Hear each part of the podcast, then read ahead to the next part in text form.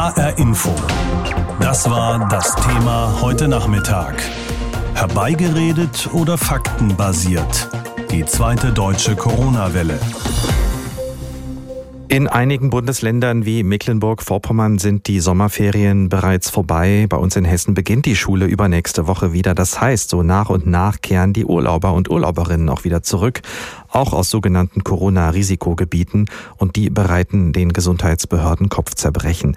Bundesgesundheitsminister Jens Spahn hatte es schon länger angekündigt. Jetzt gilt ab Samstag eine Testpflicht für alle, die aus solchen Risikogebieten nach Deutschland zurückkommen. Die Tests sind verpflichtend, aber für die Testenden kostenlos.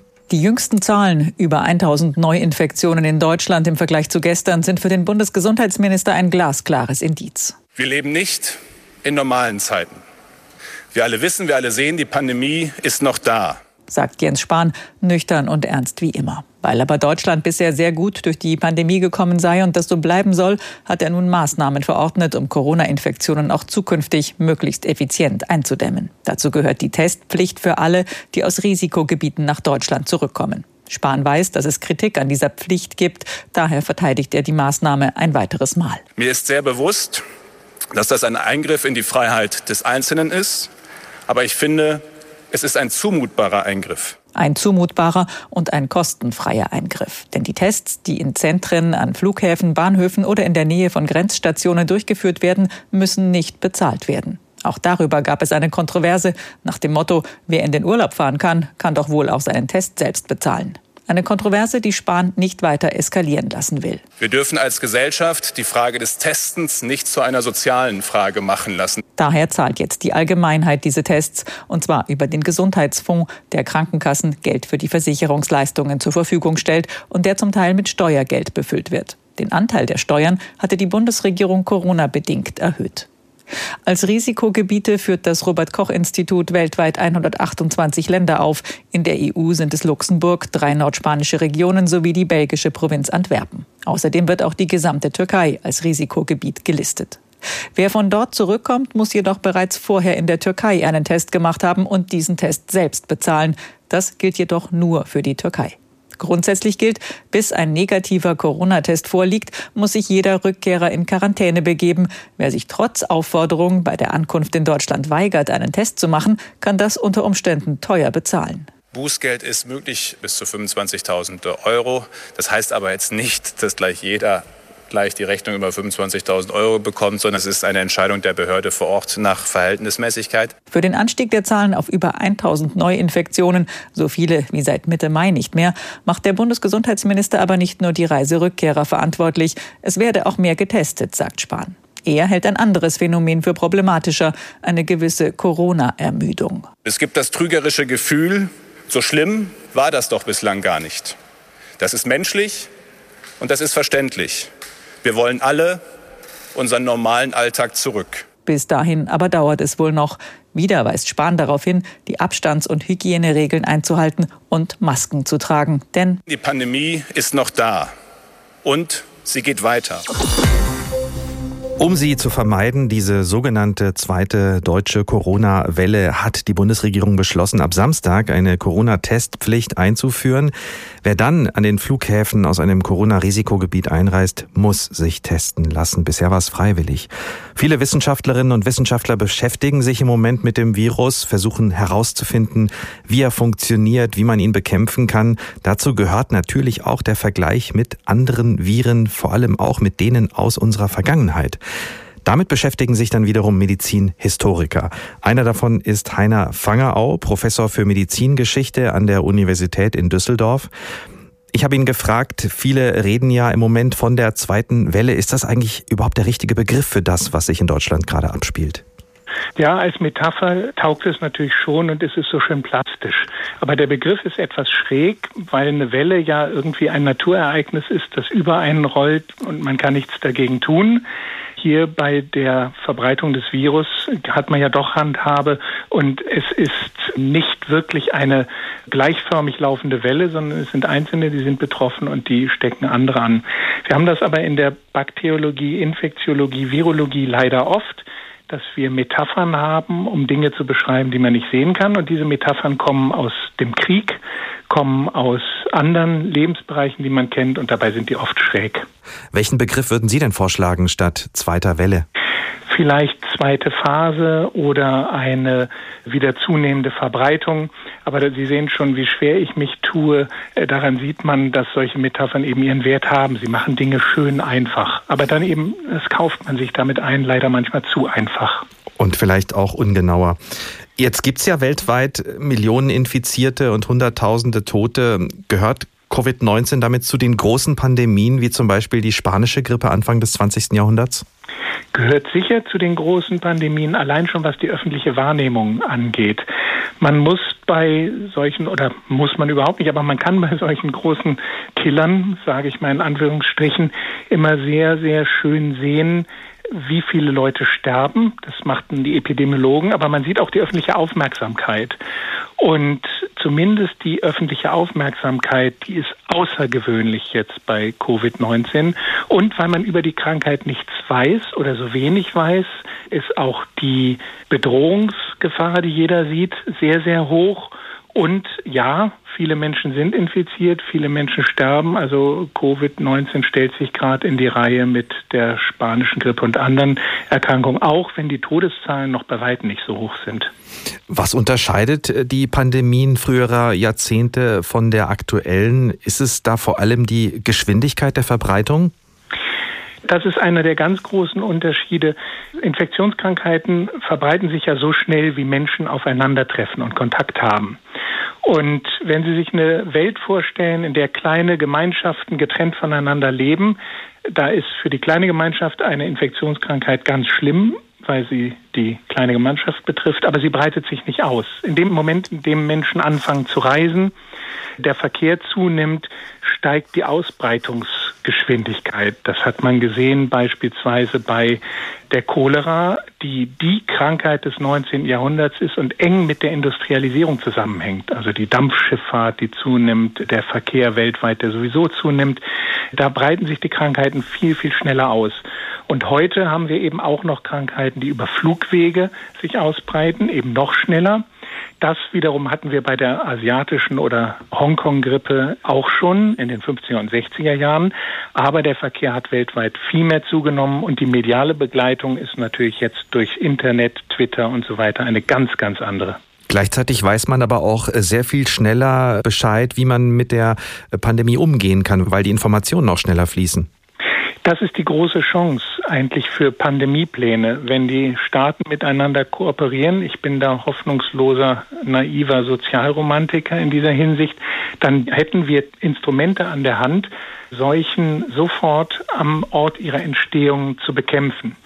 Ich habe jetzt viel Konjunktiv benutzt. Das liegt daran, dass es eben trotzdem nicht funktioniert.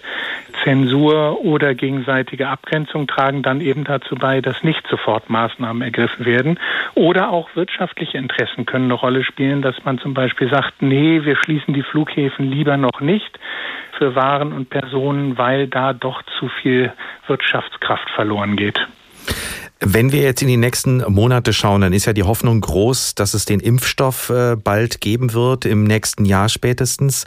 Aber die Hoffnung äh, besteht die möglicherweise auch, dass der menschliche Organismus äh, irgendwann bestimmte Grippeviren, auch diesen Coronavirus, doch einfacher abwehren kann, dass es da so eine Art kollektiven Lerneffekt der Immunsysteme gibt, weil sowas hat es ja auch in der Vergangenheit auch schon gegeben. Ich meine, nach allem, was ich bisher lesen konnte, war es bei der Influenza mal der Fall.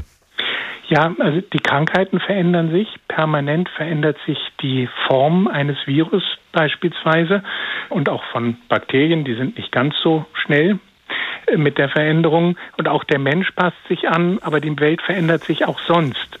Hygienemaßnahmen nehmen zu. Zum Beispiel ist die Cholera, der ist man Herr geworden, indem man die Städte saniert hat, Kanalisation gebaut hat, Wasserversorgung verbessert hat. Also auch kulturelle Maßnahmen tragen dazu bei, dass man mit Krankheiten anders umgehen kann. Bei dem Coronavirus, der im Moment grassiert, wissen wir noch gar nicht, wann und ob es eine Impfung gibt, wie er sich entwickelt. Die Hoffnungen sind da groß, aber es ist sehr viel Unsicherheit im Raum. Ich bin mir trotzdem sicher, mit Blick in die Geschichte, dass selbst wenn es keine Impfung gibt und der Mensch sich nicht besser anpasst an das Virus, wir lernen werden, mit dem Virus zu leben. Wie wir leider ja auch mit Malaria oder Tuberkulose leben, die weltweit jedes Jahr viele hunderttausend Tote fordern.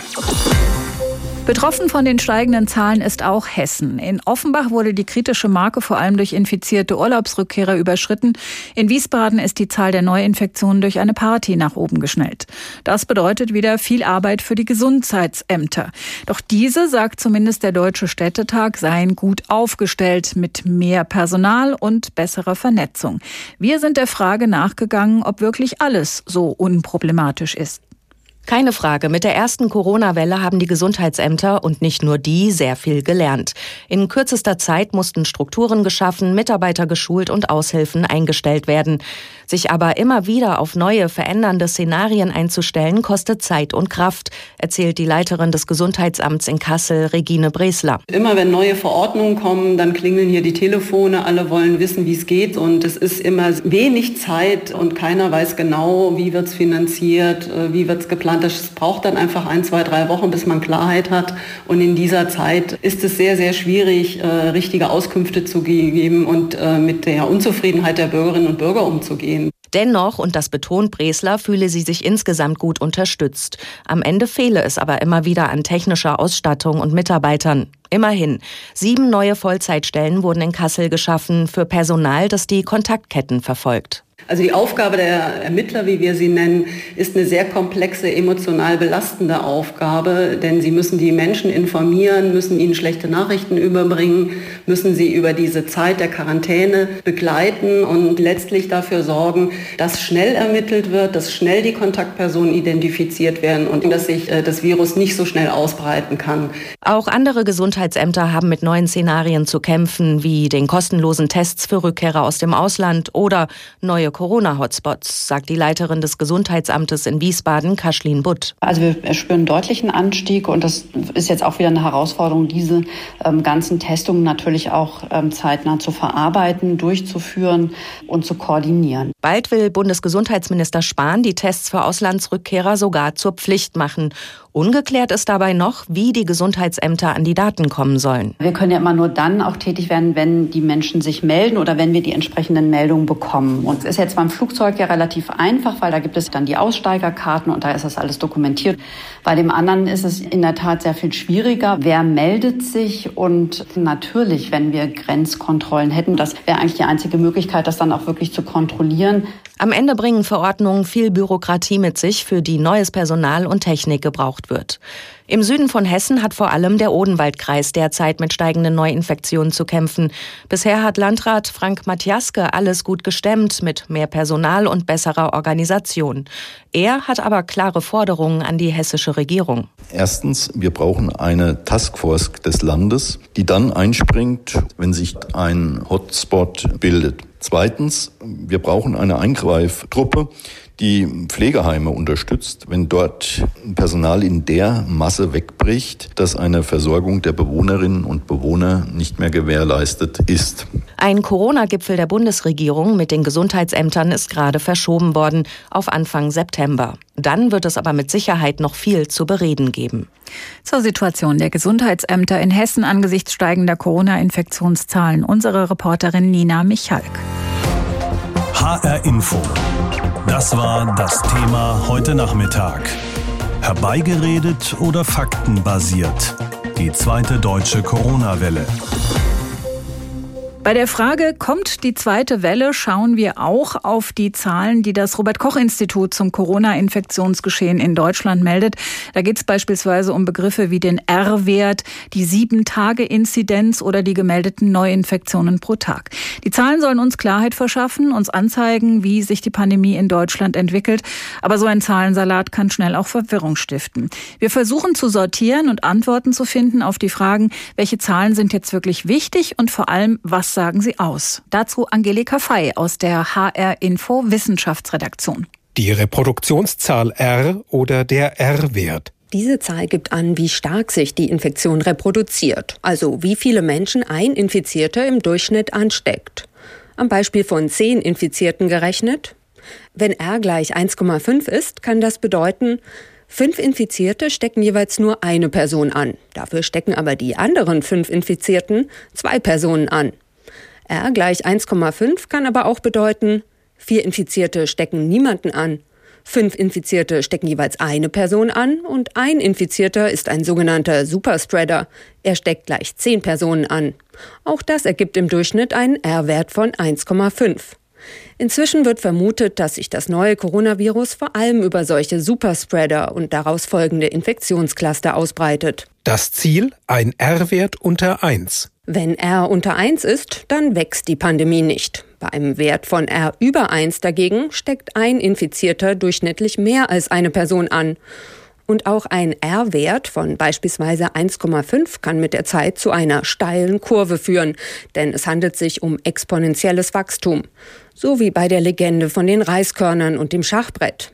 Wenn sich die Anzahl des Reiskorns von jedem Feld des Schachbretts zum nächsten verdoppelt, es also einen R-Wert von 2 hat, dann ergibt das am Ende insgesamt mehr als 18 Trillionen Reiskörner. Die gemeldeten Neuinfektionen pro Tag. Über diese Zahl wird gerade vor allem gesprochen, denn dem Robert Koch Institut sind erstmals seit fast drei Monaten wieder mehr als 1000 Neuinfektionen innerhalb von 24 Stunden gemeldet worden. Das sind deutlich weniger Fälle als zum Höhepunkt der Pandemie in Deutschland Anfang April. Damals waren mehr als 6000 Neuinfektionen pro Tag gemeldet worden. Es sind aber auch deutlich mehr Fälle als Mitte Juni. Da lag der Wert zeitweise bei unter 300 Neuinfektionen pro Tag. Die Gesundheitsämter melden dem Robert Koch Institut vor allem gegen Ende der Woche die meisten Fälle. Sonntags und montags sind es dagegen weniger. Die Sieben-Tages-Inzidenz. Sie gibt an, wie viele Neuinfektionen den Gesundheitsbehörden innerhalb der vergangenen sieben Tage in einer Region gemeldet worden sind, und zwar umgerechnet auf 100.000 Einwohner. So können Infektionsherde schnell erkannt werden. Als Grenzwert ist eine Sieben-Tages-Inzidenz von 50 festgelegt worden. Also sobald es in der vergangenen Woche mehr als 50 gemeldete Neuinfektionen pro 100.000 Einwohner gibt, sollen in der Region strengere Regeln gelten. Für das Robert Koch Institut ist derzeit beunruhigend, dass die Sieben-Tages-Inzidenz flächendeckend in Deutschland wieder ansteigt. Ab Samstag sind alle Reisenden, die aus Risikogebieten zurück nach Deutschland kommen, dazu verpflichtet, sich einem Test zu unterziehen. Das kostet den Einzelnen zunächst nichts. Die Tests sind also kostenlos, aber die Gemeinschaft kostet es eine Menge. Die Krankenkassen und der Staat kommen dafür auf. Was von dieser Testpflicht zu halten ist, Sie ist ein gelungener Balanceakt, so der Kommentar von Uwe Jahn aus unserem Hauptstadtstudio. HR Info. Kommentar. Die Pandemie zwingt uns zu einem Balanceakt. Immer wieder. Auf der einen Seite sind die Freiheitsrechte und Bedürfnisse der einzelnen Bürgerinnen und Bürger. Auf der anderen Seite geht es um das Recht auf Sicherheit von Leib und Leben aller. Da eine Balance zu finden und zu halten, darum geht es auch bei der Testpflicht für Rückkehrer aus Risikogebieten. Denn tatsächlich ist diese Testpflicht eine Einschränkung des Rechtes auf Selbstbestimmung. So etwas wiegt schwer, kann aber legitim sein, wenn es gute Argumente dafür gibt. Bundesgesundheitsminister Jens Spahn hat sie. Das erste Argument für die Testpflicht ist ein epidemiologisches. Bei Reiserückkehrern aus Risikogebieten ist die Rate der positiv Getesteten mehr als doppelt so hoch im Vergleich zum sonstigen Durchschnitt. Hier kann man also Infizierte ausfindig machen und isolieren. Das zweite Argument, die Testpflicht kann dazu beitragen, die Verbreitung des Virus zu stoppen und sie betrifft gar nicht so viele Menschen. Vergessen wir nicht, in viele Risikogebiete der Erde werden gegenwärtig kaum Reisen oder Flüge angeboten. Wer trotz allem in der Türkei, in Nordspanien, Luxemburg oder Antwerpen gewesen ist, dem ist vielleicht ein Test auch zuzumuten. Das dritte Argument dreht sich um die Bezahlung. Die Tests für Rückkehrer aus Risikogebieten werden von der Allgemeinheit getragen Ungerecht mag mancher finden, aber wenn ich in Kletterurlaub oder Skiferien fahre und mir dabei ein Bein breche, bezahlt die Behandlung ja schließlich auch die Kasse. Es geht also ums Solidarprinzip. Es nun wegen der Testpflicht in Frage zu stellen, wäre falsch, findet der Minister. Da hat er recht. Kommen wir zum Schwachpunkt. Bundesgesundheitsminister Jens Spahn führt diese Testpflicht zu einem Zeitpunkt ein, da viele Reisende bereits wieder zurück sind, also spät. Auch bei der Bezahlung hätte man viel früher Klarheit herstellen müssen. Nun ist es vielleicht ja sogar ganz gut, wenn die Juristen sich ausführlich und genau beraten, bevor Freiheits- und Selbstbestimmungsrechte eingeschränkt werden. Trotzdem, früher wäre besser gewesen. Fazit, die ganze Pandemie zwingt uns zu einer Balance zwischen den Freiheitsrechten des Einzelnen und dem Schutz der anderen. Dem Bundesgesundheitsminister ist dieser Balanceakt bisher gut gelungen, auch bei der Testpflicht für Reisende, die aus Risikogebieten zurückkommen. HR Info. Das Thema. Wer es hört, hat mehr zu sagen.